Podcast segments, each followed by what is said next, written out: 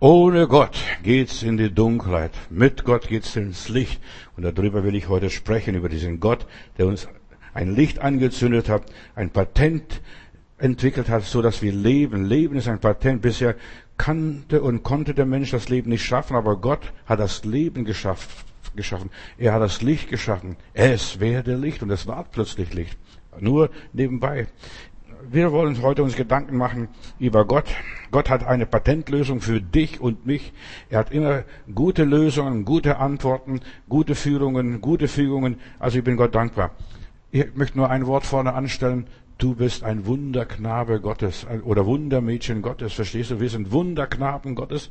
Wir sind Gottes Patent, Gottes Erfindung. Wir sind so von Gott geschaffen. Wir sind vollkommen. Der Mensch kommt vollkommen und gesund auf diese Welt. Normal, wenn alle Umstände äh, stimmen. So, er hat für alles in unserem Leben eine Patentlösung. Zuerst hat er die ganze Welt, unsere Umwelt geschaffen und als Paradies noch gepflanzt und dergleichen. Und dann hat er mittendrin im Garten Eden den Menschen reingesetzt. Also, Gott hat uns nicht ins Chaos gesetzt oder in diese Welt geschickt, nur einfach in das leere, verbrannte Erde. In meiner Bibel heißt es, erst Mose 1, Vers 1, und der Erde war wüst und leer. Nein, Gott hat alles wunderbar und herrlich gemacht. Und dann erst hat den Menschen in das fertige Haus, in das fertige Nest gesetzt. So, bei Gott gibt es viele Patentlösungen. Äh, Patente sind dann was Einmaliges, eine Idee und die funktioniert überall und alle Zeit. Das ist ein Patent, auch der Mensch. Gott hat einen Menschen geschaffen und nach diesem Vorbild sind alle anderen Menschen geschaffen worden. Da ist einer wie der andere. Und das ist das Schöne zu wissen und zu sehen, wie Gott jeden Einzelnen individuell geschaffen hat. Und wir müssen uns nicht fürchten, egal was da kommt. Gott hat auf die ganze Schöpfung lauter Patente über jedes Blättchen, über jeden Apfel, über jede Pflanze, über jedes Tierchen, über jeden Vogel, über jede Spinne und sogar über die ganzen Bazillen und Viren, Viren, was wir alles haben. Das ist alles nötig, damit es geht, damit es arbeitet, damit es alles funktioniert. Alles hat einen Zweck. So, alles, was die Natur hat, das ist, denkt der Mensch, das habe ich erfunden, entdeckt. Nein, dass die Natur und Gott hat schon alles vorher gehabt, bevor die Technik es entwickelte, bevor die Technik es vermarktet hat oder in die Welt gesetzt hat. Gott gab die Voraussetzungen zu unseren er Erfindungen und Entdeckungen. Ich denke an Newton hier. Newton war ein fleißiger Bibelleser, hat über 30 Mal die Bibel durchgelesen und dann, ja, den vielen Apfel auf dem Kopf und dann hat er diese Gravitationskräfte entdeckt und dank dieser Entdeckung von diesen Gravitations, diesen Urkräften äh, kamen alle anderen Wissenschaftler und haben ihre Entdeckung dann auf der Basis dieser Entdeckung gemacht. Ich denke nur an Edison, dieser große Erfinder und Entdecker, die Glühlampe und alles, was er so erfunden hat, der hat über 1800 Patente gehabt. Der hat natürlich mehr äh, Entdeckungen und Erfindungen gehabt, aber als Patente, über 1800 Patente, den Plattenspieler hat er erfunden, war beteiligt an der Erfindung des Telefons, der Fernsehkamera oder Filmkamera, so er hat so viel entdeckt. Du, du, da siehst du, was Gott alles schon kreiert, geschaffen hat, bevor das war. Wenn du das Auge anguckst, das Auge ist viel komplizierter als irgendeine Superkamera. Nur das Auge. Gott ist es, der Erfinder des Lichts ich, und so weiter, nicht der Edison, dass er die Glühlampe erfunden hat. Er hat nur das kombiniert und dann einfach gesagt, so funktioniert das. Gottes Gesetze funktionieren überall und alle Zeit. Ob du jetzt auf dem Mond bist oder irgendwo auf dem Jupiter, Gottes Gesetze funktionieren im gesamten Universum. Das, was Gott einmal geschaffen hat, was er einmal gegeben hat, das ist für alle Zeit gegeben. Und Gott hat das Licht gehabt, Gott hat das Leben gehabt, oder diese Wassermoleküle H2O, da steht, und da ist alles drin. Diese Verbindungen. Gott ist der große Erfinder. Er ist der Erfinder der Sprache. Er verwirrt die Sprachen. Da lesen wir gleich äh, hier nach dem Turmbau zu Babel. Gott ist der Erfinder der Schrift. Und ich meine, auch der Heiligen Schrift. Er diktiert und Menschen haben aufgeschrieben, getrieben vom Heiligen Geist. Weil alles, was der Mensch erfindet, das hat er schon vorher irgendwo gehabt. Und ein Buch wurde aufgetan, das Buch des Lebens, das wir im Himmel haben, das ist auch eine Schrift von Ewigkeit her vor Grundlegung der Welt. Das war auch schon alles da. So, alle Religionen haben irgendwo eine Schrift, berufen sich auf die Schrift, weil das alles schon da war. Die Natur war zuerst da und die Natur ist so einfallsreich und die bildet sich weiter fort, die bleibt nicht stehen. An einem Punkt, auch jetzt, was ich diese Tage, was heißt diese Tage, heute Morgen habe ich eine Nachricht bekommen, dass in Großbritannien, in England, das muss man zum dritten Mal die Leute impfen, weil die ersten zwei Impfungen nicht funktionieren. Nur nebenbei. Du siehst, der Virus bildet sich fort, der alte schon überholt, der alte kann schon zu den Akten legen, darüber spricht man gar nicht mehr, schon erledigt. Die Natur bildet sich weiter vor. Gott hat diese Gesetze, diese Grundgesetze geschaffen, dass sich alles weiterbildet, weiterentwickelt, sich weiter vermehrt, sich multipliziert. Macht euch die Erde untertan. Das machen die Viren, das machen die Menschen, das machen die Tiere. Macht euch die Erde untertan, das machen die Pflanzen. Und die Erde wird wüst und leer. Und schau, wie schön unser Planet ist, dieser blaue Planet aus dem Kosmos ausgesehen. Die Natur hat alles, für alles eine Lösung gehabt, auf die die Technik sonst nie draufgekommen wäre, bis einem der Apfel auf den Kopf fällt. Dann hat die Erleuchtung. Gott hat das Natürliche und das Übernatürliche geschaffen, nur nebenbei das Natürliche oder das Übernatürliche, das Unsichtbare, nicht nur das Sichtbare. Die meisten Menschen denken nur an das Sichtbare, das ist die Welt. Nein, die Welt besteht aus dem Sichtbaren und dem Unsichtbaren. Unser Unterbewusstsein, ja, 90 Prozent passiert unseres Lebens im Unterbewusstsein. Das haben wir noch gar nicht gesehen, noch gar nicht, gar nicht gemerkt. Gott hat für alles eine Patentlösung. Er ist der Erfinder des Lebens, wie das Leben funktioniert. Da kommen zwei Zellen, Eizellen zusammen und die multiplizieren sich, teilen und dann entsteht das Herzchen. Schon bei der, bei der Zeugung entsteht das menschliche Herz von wegen Abtreibung. Das ist Mord. Nur nebenbei. Gott hat das alles schon geschaffen. Gott ist der Erfinder der Gesundheit, dass der Mensch gesund auf diese Welt kommt. Gott ist der Erfinder des Wohlstands. Die soll es gut gehen. Positives Denken. Das ist Gottes Kreation. Gott ist sehr praktisch. Er hat an alles gedacht. Also das ist das Schönste, was ich jetzt an Gott entdeckt habe in dieser Betrachtung heute, wo ich mich vorbereitet habe. Gott hat an alles gedacht. Auch an das, was wir gar nicht gedacht haben und nie denken wollten. An das Positive und das Negative. Gott hat auf beide Seiten gearbeitet, hat Licht und Schatten geschaffen, Tag und Nacht, Sommer und Winter, hoch und tief, was auch immer ist. Göttliche Lösungen sind für mich verblüffend, wie Gott manchmal alles so gelöst hat. Wie er den Tieren geholfen hat, dass, sie, dass er die Tiere sich so entwickeln. Ja, wenn der Mund so klein ist, dass er den Rüssel und einen Schnabel gegeben hat und manchmal sogar einen ganz langen Schnabel, dass er überall hinkommt und alles erreicht. Patente werden erteilt, wenn etwas planmäßig funktioniert, regelmäßig funktioniert, da werden von Patentamt die Patente erteilt. Wenn Gott ein Wunder tut, tut er immer ein Wunder. Wenn Gott einmal irgendetwas getan hat, irgendwo, und ich habe gestern gesagt, ja, der Jude, der das Passafest feiert, der feiert in seinem Wohnzimmer in der Palmhütte, da baut er so eine kleine Hütte für seine Kinder, versteckt sich und sagt, guck mal Kinder, so wohnten unsere Vorfahren unter einer Palmhütte in der Wüste. Gott hat sie geführt und rausgeführt aus Ägypten, diesem Diensthause. Ja, Papa, warst du dabei? Papa sagt, nein, ich war nicht dabei. Aber vor tausend Jahren waren unsere Vorfahren dabei. Und das kann ich immer nach und nach erleben. Also planmäßig funktioniert ein Patent. Gott tut immer, was er einmal getan hat. Und deshalb nimmt die Bibel buchstäblich, was Gott einmal getan hat. Gott tut, macht nicht zwei, dreimal das Gleiche. Er wiederholt sich nicht. Er tut jedes Mal was Neues nach dem Patent. Nach dem Rezept. Was einmal gut gelungen ist, das gelingt immer gut. Wenn Gott einen geheilt hat, heilt er immer. Und deshalb, du musst es immer so nehmen, was er einmal getan hat. Das ist das Prototyp, das Original. So, er hat einen Menschen geschaffen und nach diesem Menschen sind Milliarden von Menschen entstanden und geschaffen worden nach dem gleichen Prinzip. Alle werden gleich, vielleicht ein bisschen andere Hautfarbe. Die einen sind ein bisschen kürzer im Backofen, die anderen etwas länger und ja, und die anderen so mittelmäßig. Da kommen die Afrikaner, da kommen die Indonesier und da kommen wir Weiße, weil die zu kurz im Ofen waren, zu blass geworden sind. Das hat, das, das ist nur die Natur. Wie hat die Sache so entwickelt, so Gott hat alles wunderbar gemacht, dass wenn der in Afrika, dieser Afrikaner, der wird dunkler. Warum? Weil die Sonnenstrahlen viel stärker intensiver sind. Und wir Europäer, wir sind blass. So, was Gott einmal gemacht hat, hat er immer gemacht. Wenn Gott einen erlöst hat, nur einen einzigen, er muss nicht zehn Leute erlösen, oder hundert oder tausend oder Millionen. Wenn er einen Menschen erlöst hat, erlöst er alle Leute, die, die erlöst werden möchten. Wenn er einen Menschen führt und leitet durch seinen Heiligen Geist, dann führt er alle Menschen. Wenn er einem etwas erklärt und er es verstanden hat, dann können es alle das Gleiche begreifen, selbst wenn sie nicht studiert haben und Narren sind. Und manchmal Narren, die wissen viel mehr und erfahren viel mehr über den lieben Gott, als die superintelligenten. Den Klugen und Weisen hat er verborgen, aber den Unmündigen hat er es offenbart.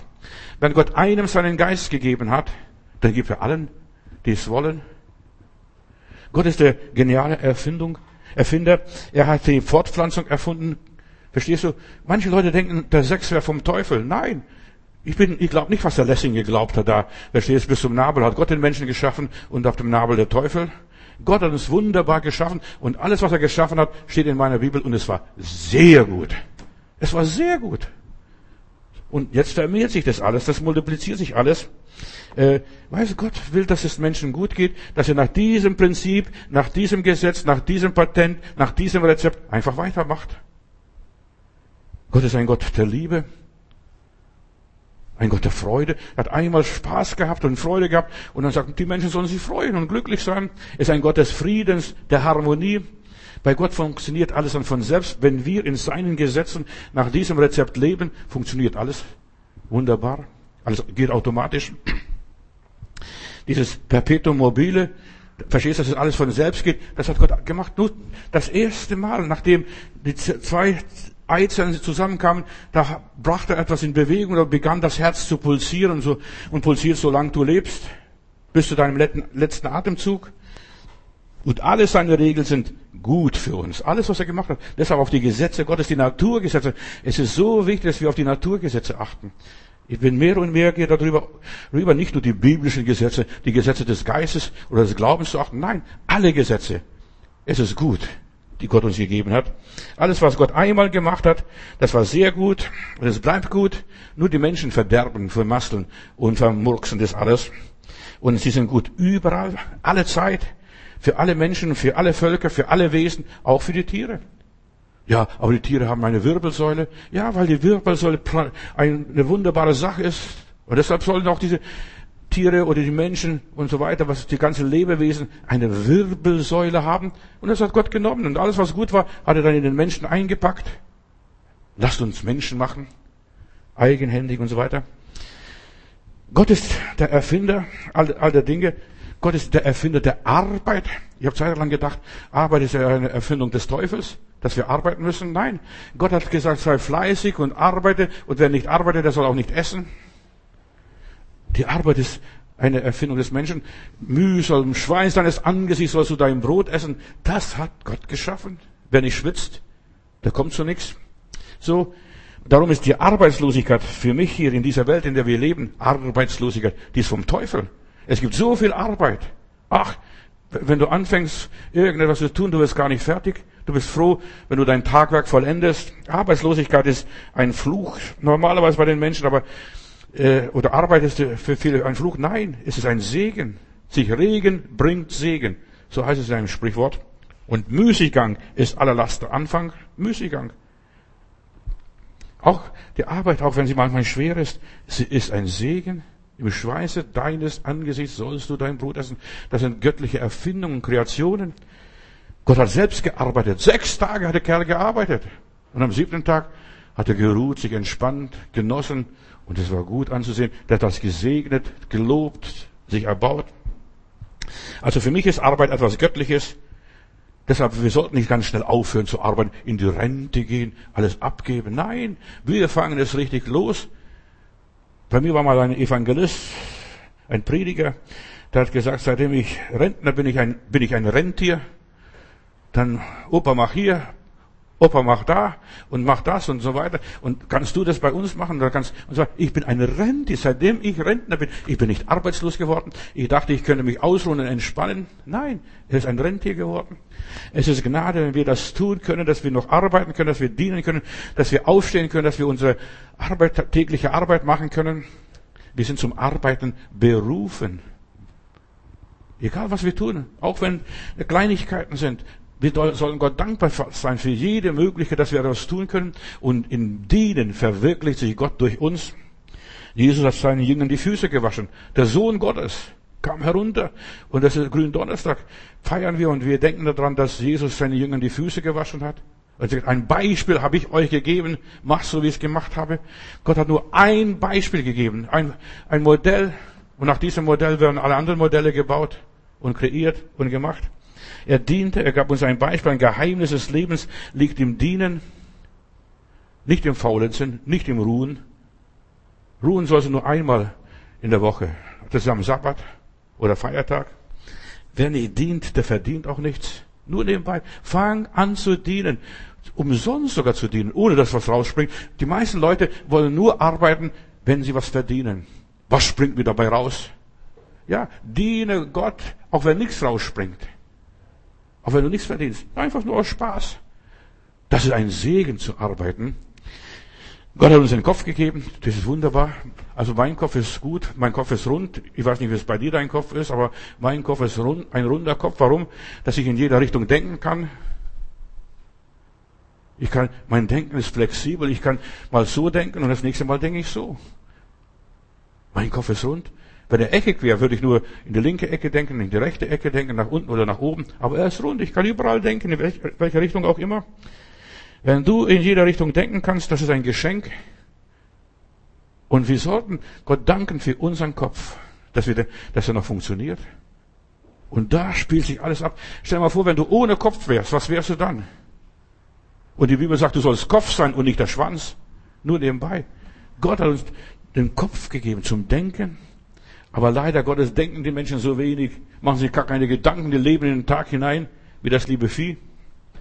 Der Kopf ist eine Gabe Gottes. Gott hat den Kopf geschaut. Und guck mal, dieser Computer, wie der funktioniert, ich bin erstaunt. Auch wenn es nur vielleicht Blechkasten ist und nicht viel drin ist. Aber wie das funktioniert von sich aus. Verstehst du, es multipliziert, so viel kann ich gar nicht aufnehmen, gar nicht erfassen. Mein Unterbewusstsein kann so viel gar nicht erfassen, was Gott alles so in meinen Kopf hineingelegt hat. Ich muss mir nur Zeit nehmen und denken, zur Ruhe kommen, alles andere ausschalten, was der Teufel so um mich herum, so als Blitzlichter und Gewitter und was weiß ich, diese ganzen Töne und Laute äh, eingeschaltet hat. Ich soll ausschalten, weil ich Ruhe und Frieden habe. Und wenn ich Frieden habe, kann ich positiv denken, positiv leben. Der Kopf ist für mich eine Gabe Gottes. Ich danke jeden Tag für meinen Kopf. Hast du schon für deinen Kopf Gott gedankt, dass du denken darfst? Du musst nicht, wenn du zum lieben Gott kommst, deinen Verstand vorne an der Garderobe abgeben. Nein, den sollst du gebrauchen, und zwar richtig gebrauchen. Dein Kopf ist von Gott. In aller Liebe. Gott ist nicht schuld, wenn in unserem Kopf, wenn, das, wenn wir nicht richtig funktionieren. Wir sind selber schuld, weil wir erlauben dem Teufel, so verstehst du, äh, Luftschlösser zu bauen, spazieren gehen zu, in unseren Gedanken. Nein, wir sollen unsere Gedanken kontrollieren. Ich muss mit meinem Kopf meine Gedanken kontrollieren. Selbstkontrolle ist eine Frucht des Heiligen Geistes. Gott will, dass wir unseren Kopf richtig gebrauchen, dass wir unsere Augen richtig gebrauchen. Ja, diese Kameras, dass wir nicht jeden Blödsinn angucken, Gott öffnet uns die Augen, aber wir können auch die Augen wieder zumachen. Wenn ich was nicht sehen möchte, will ich nicht sehen. Gott ist, ja, der Erfinder unserer Ohren. Was glaubst du, was für ein Apparat hier diese Ohren sind? Wie die funktionieren? Und ich bin Gott dankbar für meine Ohren. Und je mehr du für deine Organe, die Gott dir geschaffen hat, dankst, desto gesünder werden sie. Die freuen sich und da strengen sie sich an, was Gutes zu tun, die Augen, die Ohren, etc. Gott hat uns die Zunge gegeben. Ich weiß nicht, der eine hat ein bisschen kürzere Zunge, der hat ein bisschen, andere ein bisschen längere. Aber Gott will, dass wir unsere Zunge gebrauchen. Tod und Leben liegen auf deiner Zunge. Was für eine Macht. Die Zunge ist ein kleines Ding, schreibt der Jakobus, und steuert große Schiffe. Die Welt sogar. Verstehst du? Die Worte, die wir sprechen, sind Tod und Leben und wir können das haben, was du sagst, das passiert. Sprichst du im Berg, der wird sich versenken. Also mit deiner Zunge kannst du unheimlich viel anrichten. Deine Gedanken. Fang an, deine Gedanken richtig zu gebrauchen in jede Richtung. Wenn du merkst, das Ding geht nicht in diese Richtung, dann kannst du umschalten in eine andere Richtung, weil dein Kopf rund ist. Es sei denn, du bist schon so verbogen, verbildet, dass nur noch so alles nur in Kastendenken, Schablonendenken denkst. Gott ist der Erfinder des Gefühls und wir müssen unsere Gefühle kontrollieren. Gewiss ist manchmal schön, hat, ich glaube, einer der griechischen Dichter gesagt, mal zu Zeiten mal ab und zu mal närrisch zu sein, ist es schön und gut, aber du darfst dich nicht einfach gehen lassen, dein Gefühl, dein Gaul durchgehen lassen, du musst deine, dein Gaul zügeln und wir müssen unser Gefühl zügeln, unsere Gefühle gebrauchen. himmelhoch jauchzen, zu Tode zu betrübt. Nein, wir sollen konstant bleiben. Gott ist der Erfinder des Verstandes, dass ich verstehe, begreife, dass ich fassen kann, was ich sehe, was ich höre. In der Bibel heißt es, mit sehenden Augen sehen sie nicht und mit hörenden Ohren hören sie nicht. Die sind Deppen, dumm, Entschuldigung, weil sie das nicht richtig kombinieren, nicht richtig gebrauchen, wie der liebe Gott es will, wie es richtig ist. Gott ist der Erfinder des Willens. Er hat mir den Willen gegeben. Ich will und ich will nicht. Und wenn ich nicht will, keine zehn Pferde werden mich irgendwo hinbringen. Ich will oder ich nicht will. Der hat mir den Willen gegeben. Und so viele Menschen gebrauchen den Willen nicht. Das alles hat der liebe Gott erfunden, entdeckt, entwickelt, in uns hineingelegt, hineingebaut. Er ist der Erfinder meiner Temperamente.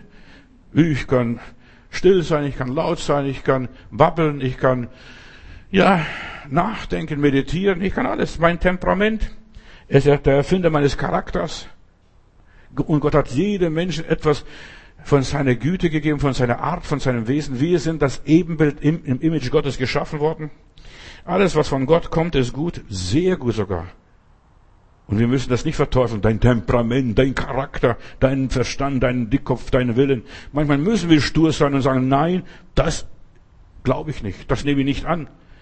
Wir müssen zum Teufel Nein sagen. Nein, nein, nein, hat der Herr Jesus dreimal gesagt. Der Mensch missbraucht das, was Gott ihm gegeben, meistens ganz falsch. Und, und er denkt, ich muss von anderen Leuten mich manipulieren und leiten lassen. Nein, du musst du sein. Gott ist der Schöpfer. Er ist mein Schöpfer. Halleluja. Was er deiner ist, weiß ich nicht. Die Tage habe ich gelesen, wo dieser ganze Impfstoff kommt. Wenn du Beipackzettel liest und was auf dem Beipackzettel ist jetzt bei diesem ganzen Impfstoff und wenn du nicht glaubst, google mal und du wirst feststellen, du kannst den Beipackzettel lesen, was da drin ist. Das ist, das ist, das sind Sachen von Schimpansen drin von Schimpansen. Da wundert sich am Schluss, warum wir so viele Affen auf der Straße haben. Und warum der Mensch glaubt, wir stammen vom Affen ab. Ich stamme nicht vom Affen ab. Ich stamme vom lieben Gott ab. Nur nebenbei. Aber jetzt will der Teufel uns das einimpfen. Du stammst von Affen ab. Und diese Gene werden eingeimpft. Mit der Zeit merkst du gar nicht, dass du dich, dass du alles nur nachäffst, nachmachst. Nur nebenbei. Gott hat mir den Leib gegeben und ich soll meinen Leib richtig beachten, mein Körper ist ein Tempel des Heiligen Geistes und hier hat niemand anders zu suchen, auch kein Affe, auch keine Genen oder DNN von Affen. Nein, nichts hat in meinem Leben zu suchen.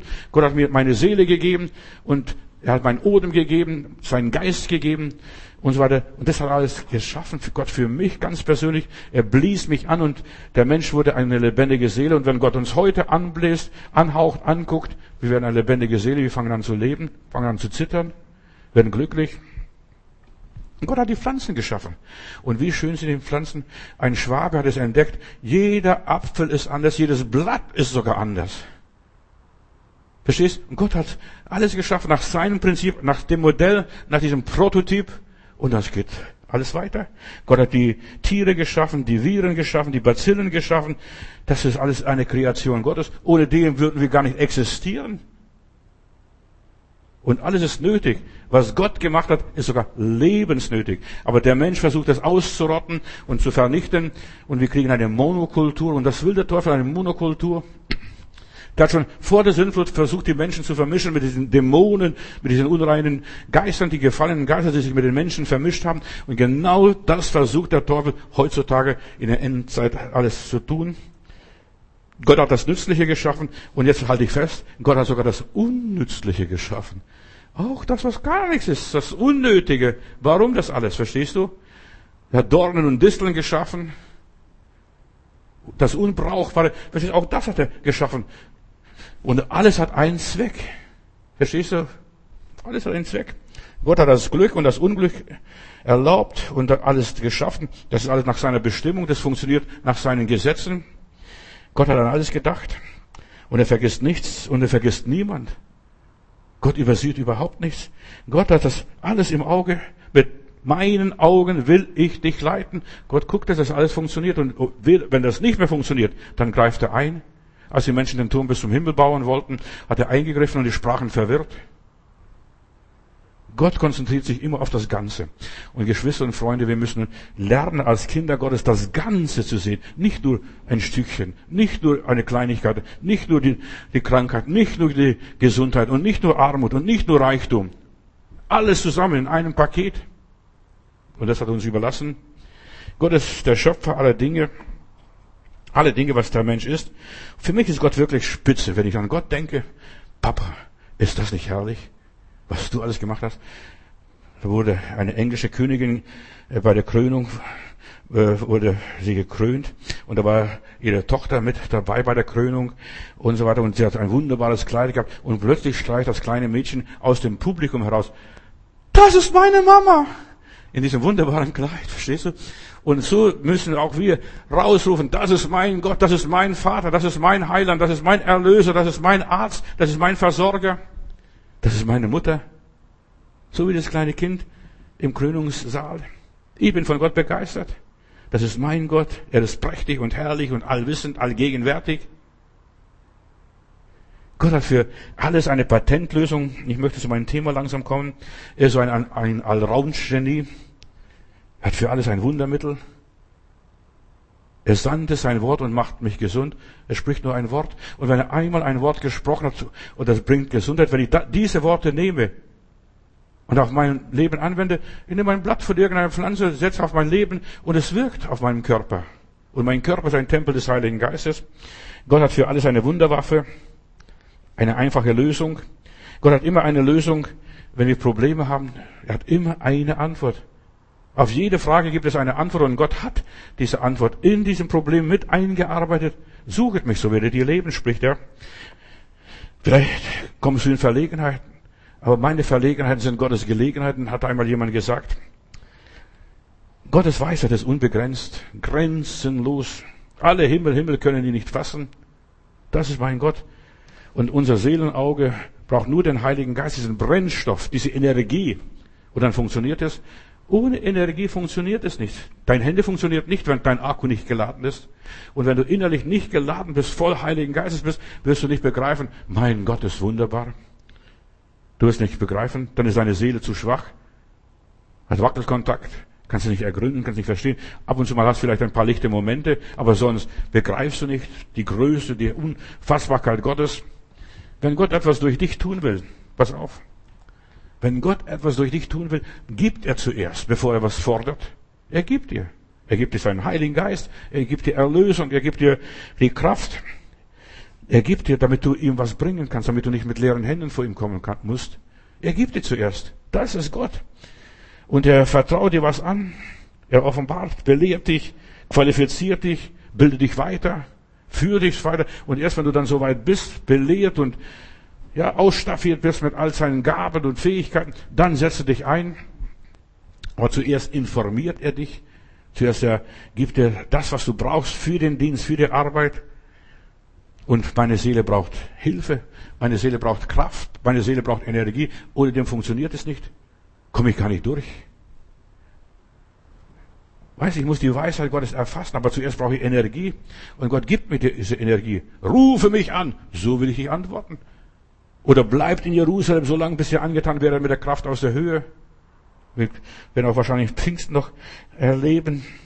Die Weisheit Gottes, ja, zu fassen. Da brauchen wir die Kraft, diese Mikro- und Makrowelt, die sichtbare und die unsichtbare Welt, das Kleine und das Große. Wir brauchen Gottes Kraft, um das zu begreifen. Dann, Paulus sagt, unser Glaube besteht nicht aus Worten, sondern aus Kraft. Und wir brauchen diese Kraft. Wer die Wahrheit kennt, der kennt auch, was in der Ewigkeit los ist, was im Himmel los ist. Wer Gott kennt, kennt auch den Himmel. Ist so einfach. Erkenne die Größe Gottes.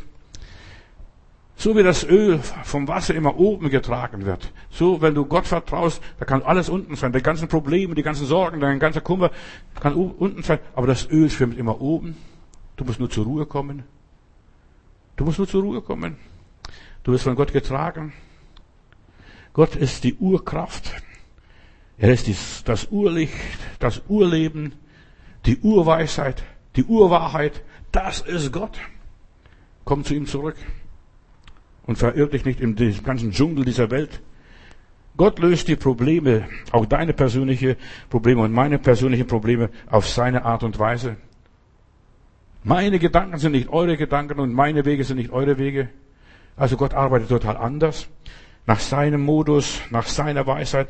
Er löst nach seinem Rezept meine Probleme, was, wie er das empfindet, wie du das für gut findest, die ganze Mischung, den ganzen Beipack und so weiter. Er macht es auf seine Art, so übernatürlich und überirdisch. Wie, wie bist du da drauf gekommen? Die meisten Entdecker, die haben sich oft gefragt, oder manche andere, dann haben die Entdecker gefragt, ja, wie bist du da drauf gekommen? Ja, ich wollte das und das und so weiter. Und dann habe ich darüber nachgedacht, warum kann ich nicht einfacher machen? Und Gott, was Gott macht, macht er immer einfach. Nicht, unkom nicht kompliziert, so unkompliziert. Gott geht keine traditionelle Wege. Und wir Menschen denken, das muss so und so sein. Nein. Gott denkt in jeder Richtung anders. Mal so, mal so. Aber das ist Gott. Wer glaubt, der lebt ein Leben nach anderer Art eine andere Art. Er lebt nicht mehr dieses natürliche Leben. Der sagt, äh, ja, ich lebe oder sterbe, wir sind des Herrn. Komme ich heute nicht, komme ich morgen. Ich muss nicht etwas vergewaltigen, etwas erzwingen. Gottes Wege sind unkonventionelle Wege, ungewöhnliche Wege, unkomplizierte, einfache, schlichte Wege, dass selbst ein Kind sich nicht verirren kann. Es sind aber bewährte Wege. Der gute alte Weg, so steht einmal in der Bibel. Das ist sein Weg. Gott offenbart uns seine Wege, wenn wir nur darauf achten würden. Seinen Knechten durch Inspiration, das zeigt er, das ist es, geh diesen Weg, geh auf das zu und so weiter. Gott tut nichts im Verborgenen, er wirkt alles öffentlich, aber er wirkt zuerst mal in dir, in mir, in uns in jedem Einzelnen von uns. Er gibt uns zuerst und damit wir geben können, er hilft uns, damit wir arbeiten können. Er gibt uns die Mittel, die Werkzeuge, die Möglichkeit und zeigt uns die Wege. So ist es. Bleib auf dem Weg. Kümmere dich nicht. Denk an den Herrn. Er öffnet die Türen, aber er schließt auch die Tür. Das macht der liebe Gott alles. Er weiß, wenn du hier nicht abgehalten wirst, gehst du in den Abgrund, stürzt ab. Er gibt uns immer das richtige, das richtige Wort zu den richtigen Menschen in der richtigen Zeit. Das ist Gott. Er arbeitet just in timing, im richtigen Augenblick mit den richtigen Menschen. Und das erspart mir so viel Leid, so viel Umwege, so viel Irrwege, so, ja, erspart mir so viel Geld, so viel Kraft, wenn ich einfach auf ihn höre. Gott hat immer eine Patentlösung. Ich werde nie vergessen, in der großen Kirche, es war so dunkel, die meisten Kirchen sind dunkel nachts, verstehst du, können es gar nicht richtig ausleuchten. Und dann habe ich die, äh, ein paar Firmen angerufen, Osram und Philips, die Lampen herstellen. Könnt ihr mir die Kirche erleuchten, dass, es, dass ich viel Licht habe? Und dann haben sie sich angeguckt, haben sie Kostenvoranschläge gemacht, die hätte ich nie bezahlen können, was ich für Lampen anschaffen hätte sollen, damit erleuchtet wird. Und dann garantieren sie mir nicht einmal, dass ich das, dass ich da hier Licht bekomme. Und ich war so enttäuscht von diesen ganzen Lichterfirmen, die mir Licht verkaufen wollten. Und dann habe ich gebetet, lieber Gott, wie kann ich diese Kirche erleuchten? Dann bete ich. Und dann kam mir ein Einfall. Habe früher als Junge oder Bub oder junger Mann so mein, mein Motorrad verchromt, mit so Sprayduse verchromt. Dann habe ich gedacht, wenn ich jetzt einen Lampenschirm nehme und ganz einfach einen Lampenschirm verchrome und dann ein, eine, einen gutes Licht da reinbringe, das müsste das Licht reflektieren, Spiegel reflektiert. Und das habe ich gemacht. Und die, die die Kirche noch kennen, die ist hell erleuchtet. Dann kamen die Leute von Osram, haben diese angeguckt. Wie sind sie darauf gekommen? Habe ich gesagt, ich habe nur gebetet. Und Gott gibt den Seinen im Schlaf. Ja. Gott gibt den Seinen im Schlaf. Wenn du ein Problem hast, das du nicht lösen kannst, Gott hat ein Patent für dich. Eine Patentlösung für dein persönliches Leben. Er hat ja die Menschen so geführt und geleitet. Menschen, die sich vom Geist Gottes leiten lassen, die sind, sind erfinderisch, weil Gott auch erfinderisch ist. Wenn ich nur an die zwei Erbauer der Stiftshütte denke, diesen Basalel und seinen Mitarbeiter, diesen Oholiab, diese beiden Burschen, die dann den Auftrag hatten, ein Heiligtum für den Herrgott zu schaffen, dort damals in der Wüste. Und da brauchst du besondere Qualifikationen, einen Dom zu bauen, ein Zelt zu bauen, in dem der liebe Gott wohnt. Und die haben, die waren sehr kreativ. Gott wohnte im Finstern, so steht es in der Bibel, in der Dunkelheit. Und dann haben diese beiden etwas geschaffen, dass in der Dunkelheit das das Licht leuchtet, wahrscheinlich Neonlicht oder Phosphorlicht oder was weiß ich, was sie da gemacht haben. Auf jeden Fall, Gott war in der Dunkelheit und es leuchtete in der Bundeslade. Lies mal die Bibel, studier mal die Bibel, da wirst du verblüfft, was alles in der Bibel steht. Da haben sie wahrscheinlich Neonröhren gehabt, wie auch immer. Und diese beiden Erbauer, dieser Basalel und sein Mitarbeiter Oholiab, sie haben eine besondere Qualifikation von Gott bekommen, um das alles auszuführen, wie Gott möchte, wie er wohnen möchte. Die sind kreativ geworden. Und vorher waren sie nur einfache Bauern und, und Ziegelbrenner in der Produktion des Pharao, einfach Ziegel produzieren und mehr nicht. Aber Gott hat ihnen gezeigt, wie das macht, wie man das macht, wie man das alles umsetzt, wie man das Herrliche baut, damit Gott sich wohlfühlt, damit man künstlerisch kreativ wird. Und so, und hat es überlässt den Menschen. Macht ihr jetzt alles, diese Details führt aus. Er zeigt ihnen, wie er es macht, und er gibt die Talente und die Gaben, dass, ja, ein normaler Mensch plötzlich ein Michelangelo wird, oder Da Vinci, oder wer auch immer, plötzlich so kreativ, ihrer Zeit weit voraus. In 2. Mose Kapitel 35, Vers 30 und folgende Verse, da lese ich, dann sagte Moses zu den Israeliten, sie, der Herr, Basalel und den, den Sohn des Uris, den Sohn Hurs, der die Arbeit gestützt hat, äh, Moses, als der gegen Amalek kämpfte und so weiter. Und dann, die sind mit dem Geist Gottes erfüllt, auch der andere hier. Und die sollen mit Weisheit, Klugheit und Kenntnis für jegliche Arbeit erfüllt sein, damit sie die Pläne Gottes ausführen können, damit sie kreativ sind. Und hier weiter, die sollen lernen oder sie sollen Künstler sein beim Schneiden, beim Fassen von Steinen und Schnitzen von Holz, allerlei Kunstwerk herzustellen. Auch der Oholiab aus dem Stammdamm, aus dem ganz hinteren Damm da irgendwo, äh, Stammdamm, der am Ende da hoch im Norden wohnte, oder wohnen wäre nachher, der soll andere lehren. Und auch er ist erfüllt worden mit Kunstsinn, mit diesem feinen Feeling, jede Arbeit auszuführen, der Arbeit eines Steinmetzes, eines Kunstwebers und so weiter, dass er alle möglichen Arbeiten ausführen kann und die Pläne dazu entwerfen, obwohl sie nur Ziegel produziert haben, wisst ihr, verstehst du? Hilfsarbeiter waren sie. Und Gott hat diese Hilfsarbeiter so befähigt, dass sie ein Heiligtum bauen, dass der liebe Gott in der Stiftshütte wohnen konnte. Und Gott macht die beiden zu Genies, zu Alleskönner, zu Universalgenies. Sie machen auf dem Bereich, der eine kann wunderbar malen, zeichnen und so weiter, dass du da stehst und sagst, wie hat er das gemacht? So ein Michelangelo. Was hat er daraus gemacht? Und ein Mensch, wenn er ein Genie ist, ist er auf allen Gebieten nach Möglichkeit ein Genie, ein Spezialist. Gott hat immer eine Patentlösung für uns.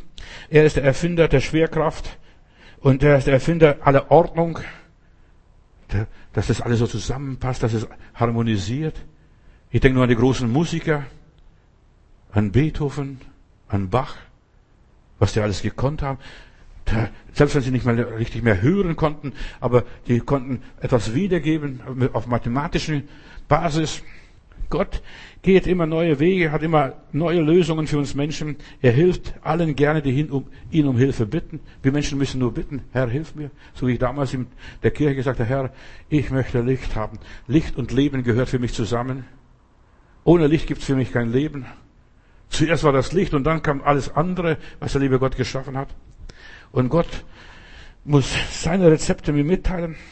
Man nehme das und man tue das und man rühre so und so rum und dann lass mal 100 Minuten im Backofen und dann hast du das Gebräu oder das Gericht. Bei Gott gibt es kein Ansehen der Person. Jeder, der will, der aufrichtig ist, Christ und nicht Christ, der wird ein Genie. Der kann das werden. Denn Gott sieht nicht, dass die Person Du kannst nachts im Traum kriegst du die Formel, wie Einstein die Formel, für die er, die er gesucht hat und er nicht gefunden hat. Plötzlich kriegst du nachts im Traum diese Formel, die du brauchst. Wir sind alle von Gott belehrt worden und wir werden ständig belehrt von Gott und wir müssen nur aufmerksam darauf achten, was er euch sagt, das tut. Auch wenn du es nicht verstehst. Aber du, danach wirst du es alles noch erfahren, warum das so und so gewesen ist. So Gott weiß, was du brauchst.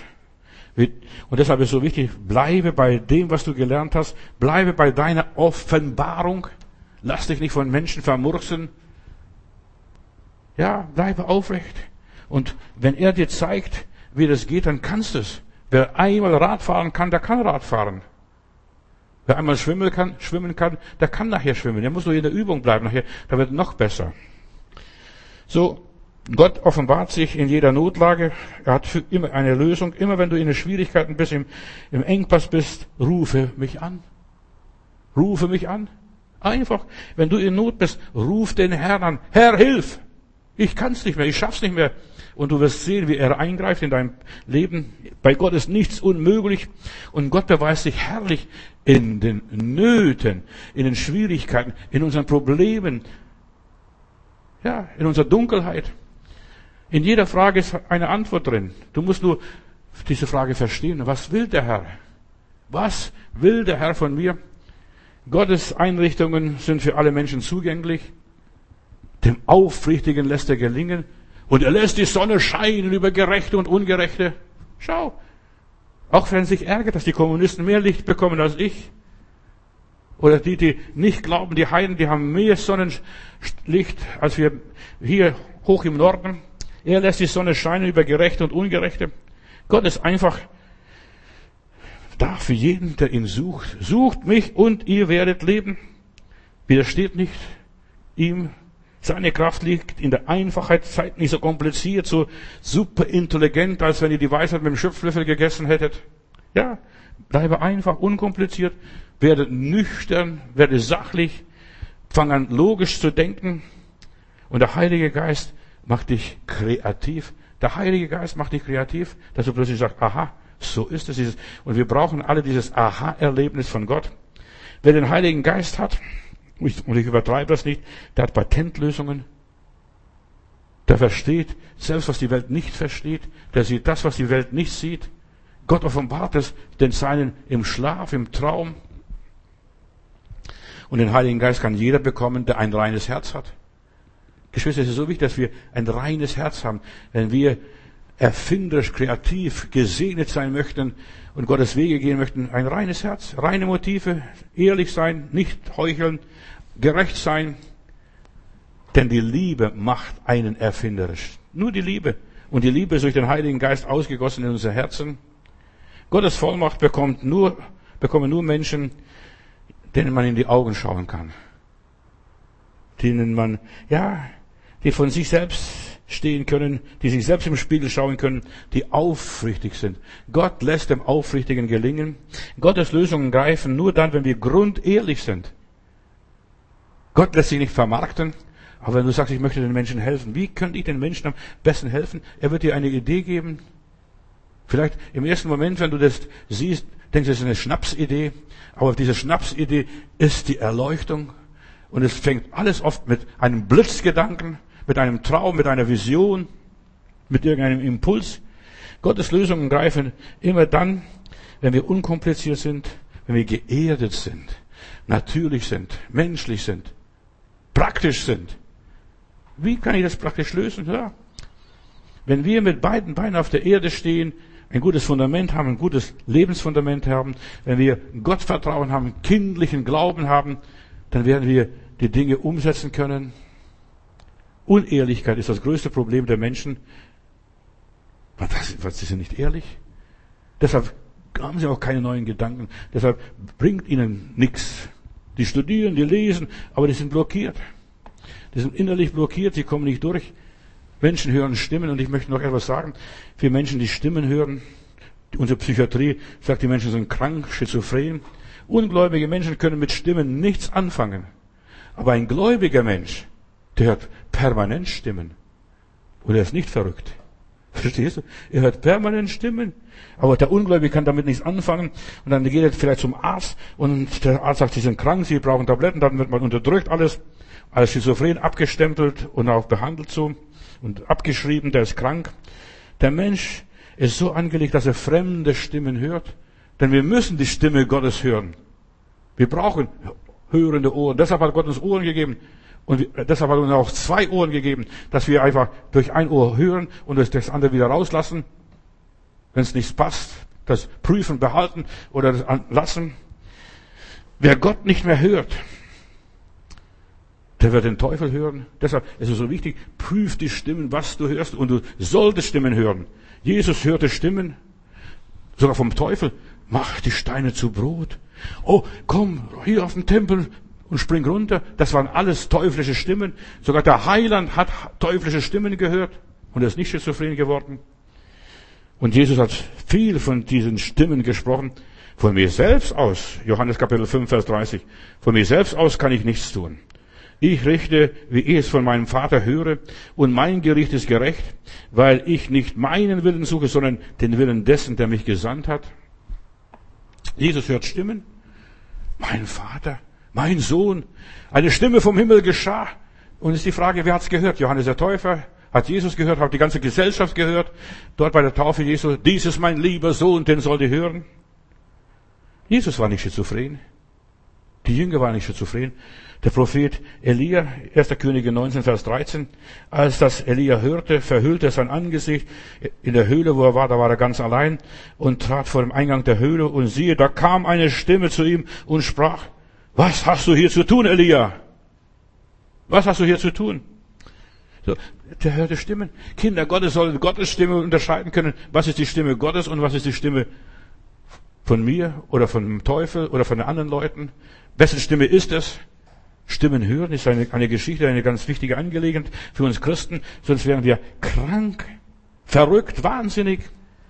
In der Apostelgeschichte Kapitel 22, Vers 7, da erzählt Paulus, als er Jesus auf, auf der Straße von Damaskus begegnete und ich fiel zu Boden und hörte eine Stimme, die sprach zu mir, Saul, Saul, was verfolgst du mich? Jetzt ist die Frage, haben die anderen das gehört? Wird gar nicht berichtet. Da wird nur berichtet, dass er zu Boden gefallen ist. Er hat's gehört. Saul, Saul, warum verfolgst du mich? Und die Stimme Gottes spricht zu uns, diese innere Stimme. Stimmen hören. Ja, in der Offenbarung Kapitel 1, Vers 10. Ich will nur sagen, Stimmen zu hören ist biblisch, aber wir müssen die Stimmen prüfen, was es ist, was, wer ist und was steckt und wer steckt hinter der Stimme dahinter. Ich wurde vom Geist ergriffen am Tag des Herrn und hörte hinter mir eine große Stimme wie eine Posaune, sagt Johannes auf der Insel Patmos und der paar Mal hörte diese Stimmen. Wenn du nicht an das universelle Reden Gottes glaubst, dass Gott heute noch spricht, dass Gott heute reden kann, dass Gott zu meinem Herzen reden kann, dass der Heilige Geist meinem Geist Zeugnis geben kann, dann wirst du die Offenbarung, die Bibel, nichts verstehen. Das sind chinesische Buchstaben dann, Hieroglyphen oder böhmische Wälder. Du brauchst die Offenbarung. Nicht nur lesen. Wenn du nicht auf die Stimme Gottes hören kannst, dass du sagst, aha, das ist es. Denn welcher der Geist Gottes leitet, die sind Gottes Kinder. Vor der Sinnflut heißt es von den Menschen, sie ließen sich nichts mehr vom Geist Gottes sagen. Gott hat geredet. Horch, das kann nicht immer so gut gehen. Und wenn die Titanen sagen, die Titanic geht nicht unter, doch, die geht unter und versinkt wie Blei in die Tiefe, 4000 Meter tief. 5. Mose Kapitel 12, Vers 28, da heißt es hier, sieh zu und höre auf all diese Worte, die ich dir gebiete. Wie höre ich Gottes Stimme? Gut, dass du fragst. Arbeite daran, ich werde in den nächsten Tagen darüber predigen. Höre diese Worte, die ich dir gebiete und so weiter, auf dass dir es wohlgehe und deinen Kindern und dir ewiglich, weil du tust, was recht ist und wohlgefällig ist vor dem Herrn, deinem Gott. Höre, damit es dir wohlgeht. Dir geht's dreckig. Weil du nicht auf Gott gehört hast, hast diese Rezepte nicht beherzigt. Das schmeckt mir nicht. Dein Gericht. Das, was du mir sagst. Nein, da gehst du in dein Verderben und dann, ja, schmeckt dir das alles nicht. Heutzutage aus all diesen Lebensmitteln, was wir heute im Laden kaufen von den großen Konzernen, die, da ist, sind die Bitterkräuter entzogen. Da sind keine Bitterkräuter mehr drin. Aber der Mensch braucht Bitterkräuter. Du und ich, wir brauchen Bitterkräuter. Ich esse und ich mache mein Getränk morgens, wenn ich trinke. Ich habe da 42 verschiedene Bitterkräuter. Dann mache ich so, so Süpple und trinke ich, weil das alles entzogen ist. Du hast das nicht mehr in deiner Ernährung drin. Und wir brauchen als Mensch, auch als geistliche Menschen, als, als Gotteskinder, wir brauchen Bitterkräuter, Kräuter, die einem nicht schmecken. Tu alles, was ich dir sage, was ich dir gebiete. In Hesekiel Kapitel 44, Vers 5, ich will nur sagen, Gott redet. Auch manchmal, dass es mir nicht schmeckt. Und der Herr sprach zu mir, du Menschenkind, gib acht. Gott sprach zu diesem Hesekiel. Du Menschenkind, gib Acht und sieh und höre fleißig auf alles, was ich dir sagen will. Von allen Ordnungen und Gesetzen im Haus des Herrn, von diesen Patentlösungen und gib Acht, wie man es halten soll, damit man Zutritt zum Heiligtum hat und zu allen seinen Eingängen, damit ihr das wisst, wie das funktioniert. Hör gut zu. Wenn du Gott seine Stimme nicht hörst, weißt du gar nicht, was du tun sollst, was er euch sagt, das tut. Was, wie funktioniert das? Heute ist Jesus nicht mehr da. Der ist im Himmel, weit weg. Verstehst du? Und doch vielleicht noch nicht weit weg. Aber auf jeden Fall, du kennst ihn nicht, kannst ihn nicht greifen, nicht fassen. Sag mir Herr, sag mir Herr. Nein. Du musst lernen, seine Stimme zu hören. Wie hört man die Stimme Gottes? Wenn du die Stimme Gottes nicht hörst, dann hast du keine Lösung, kein Rezept, keine Eingebung, keine Verordnung. Was hat er denn gesagt? Keine Orientierung, wie geht's lang? Dann hast du keinen Durchblick. Deshalb heißt es immer wieder siebenmal in der Bibel, in der Offenbarung, der erste Vers, das erste Mal, wo uns das begegnet. Wer Ohren hat, in Offenbarung Kapitel 2, Vers 7, wer Ohren hat, der höre, was der Geist den Gemeinden sagt. Ja, lass zwei, drei Weissagen und die anderen sollen zuhören, was der liebe Gott sagt. Der Heilige Geist den Gemeinden sagt. Wer überwindet, dem will ich zu essen geben von dem Baum des Lebens, der im Paradies Gottes ist. Wer Gott hört, der ist nicht verrückt, der ist nicht krank, nicht psychisch krank. Der, der, der ordnet es richtig ein, die Stimmen. Du musst nicht alles glauben, was du hörst. Da fliegt so viel durch die Luft heutzutage.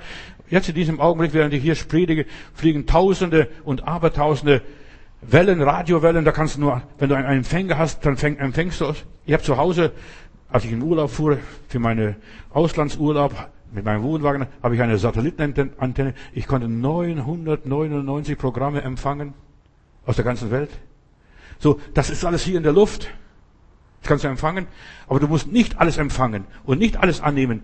Prüfe und behalte. Lass durch dein Sieb durchgehen. Frag, ist das gut für mich?